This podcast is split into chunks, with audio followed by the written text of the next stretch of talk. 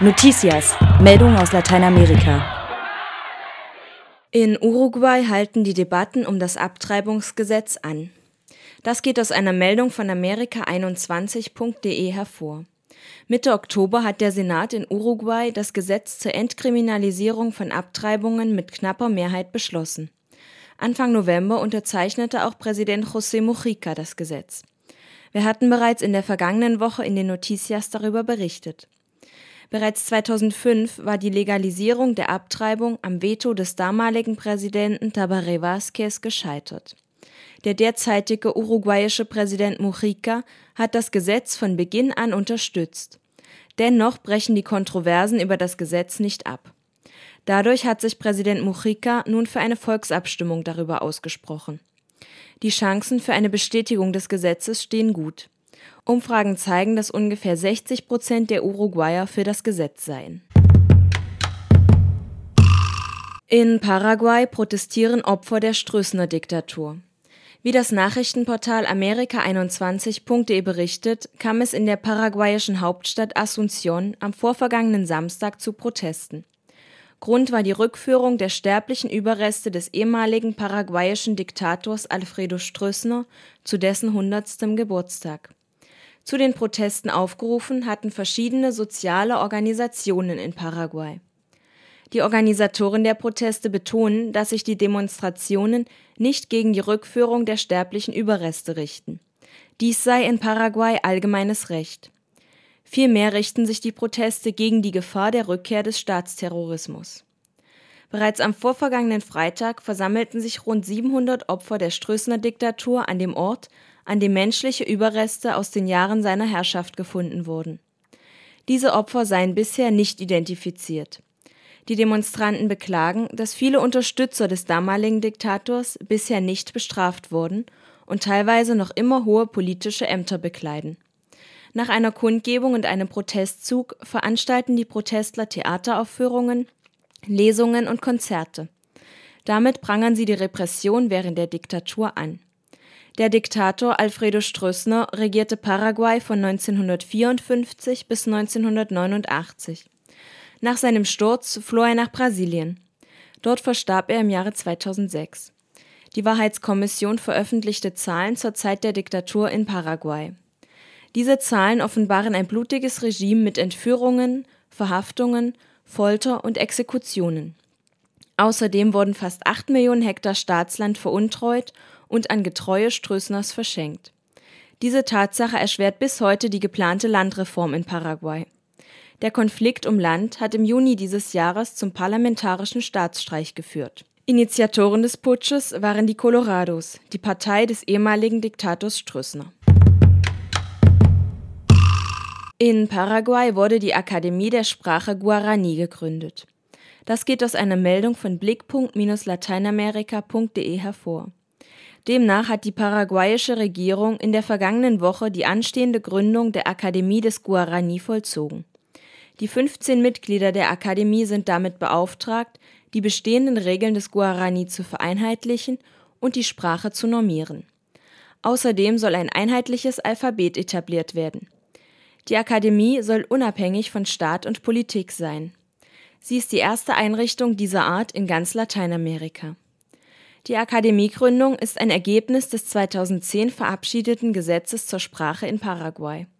Es sieht vor, den Gebrauch und die Bildung der indigenen Sprache Guarani zu fördern. Ebenso wurde das Sekretariat für die Politik der Linguistik eingerichtet und erhielt den Ministerrang. Schon in der Verfassung von 1992 wurde das Guarani zur zweiten Amtssprache in Paraguay erhoben. Offiziellen Angaben zufolge sprechen in Paraguay 90 Prozent der Bevölkerung sowohl Spanisch als auch Guarani. 60 Prozent verständigen sich fast ausschließlich auf Guarani. In Brasilien untersucht die Wahrheitskommission die Rolle der Kirchen. Wie uns Blickpunkt-lateinamerika.de berichtet, untersucht die Wahrheitskommission die Rolle der Kirchen während der Diktatur in Brasilien zwischen 1964 und 1985. Die Wahrheitskommission in Brasilien tagt seit Mai dieses Jahres und prüft Menschenrechtsverstöße während der Diktatur. Eine kürzlich einberufene Arbeitsgruppe der Wahrheitskommission beschäftigt sich nun mit der Beteiligung der Kirche beim Widerstand gegen die Diktatur. Es soll untersucht werden, wer Opfer des Regimes unterstützte, sie versteckte oder zur Flucht verhalf. Ebenso soll aber auch aufgedeckt werden, wer mit den Militärs kollaborierte. Die Wahrheitskommission soll 2014 einen Untersuchungsbericht vorlegen. Sie hat keine strafrechtlichen Befugnisse, sondern dient lediglich der Aufarbeitung und Offenlegung der historischen Tatsachen. Ein Dokumentarfilm über den Fall Sarayaku gewinnt einen Filmpreis. Wie die Nachrichtenagentur Punal berichtet, hat der Film über den Fall Sarayaku das Filmfestival der Zeitschrift National Geographic gewonnen. Das Festival mit dem Titel All Roads soll auf die Lebensrealität indigener Völker aufmerksam machen. Der Film Die Söhne des Jaguars zeigt die Reise von Indigenen aus der Quichua-Gemeinde Sarayaku zum Interamerikanischen Gerichtshof für Menschenrechte in Costa Rica. Es geht dabei um Forderungen nach Gerechtigkeit für Schäden, die die Indigenen in den Jahren 2002 und 2003 durch die Aktivitäten einer argentinischen Ölgesellschaft erlitten haben. Im Jahr 2005 hat die Gemeinde Sarayaku einen Prozess gegen die Ölgesellschaft begonnen. Ohne vorherige Konsultation und mit Hilfe der ecuadorianischen Armee war die Ölgesellschaft in das Land der Indigenen eingedrungen, um Messungen durchzuführen. Im Juli diesen Jahres urteilte der Gerichtshof zugunsten der Indigenen.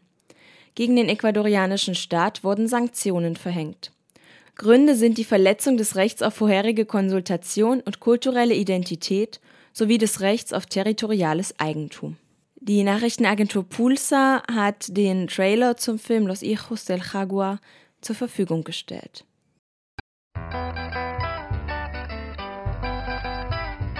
Nosotros somos el pueblo originario quichua de Sarayaco. Aquí hemos nacido. Esta es nuestra casa. Se ubica en Ecuador, en la región amazónica. Este es nuestro territorio ancestral. Hemos vivido aquí desde tiempos inmemoriales.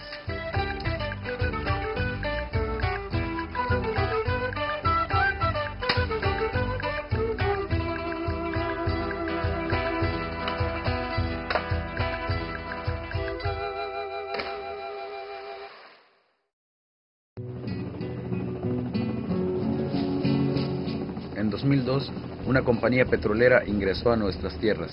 El gobierno le había dado una licencia para explotar petróleo.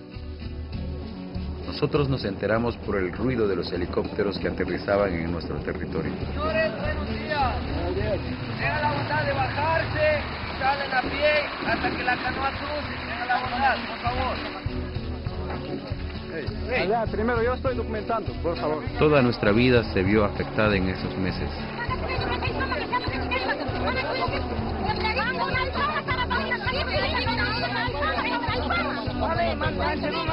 No se molestaron en averiguar si este proyecto estaba de acuerdo con nuestras tradiciones y con nuestro modo de vida. Siempre hemos visto en otras comunidades cuando entran abusivamente las empresas, destruyen el hogar, destruyen las comunidades.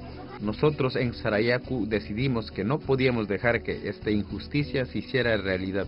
Con nuestras acciones llegamos hasta la Corte Interamericana de Derechos Humanos. Está en Costa Rica. Vamos a mostrar que aquellos pueblos que han llorado, aquellos pueblos que han sido marginados, aquellos pueblos que lo han maltratado, lo han humillado, el pueblo de Sarayaku va a decir basta.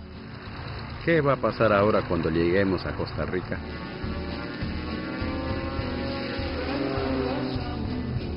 ¿Tendremos éxito con nuestro viaje?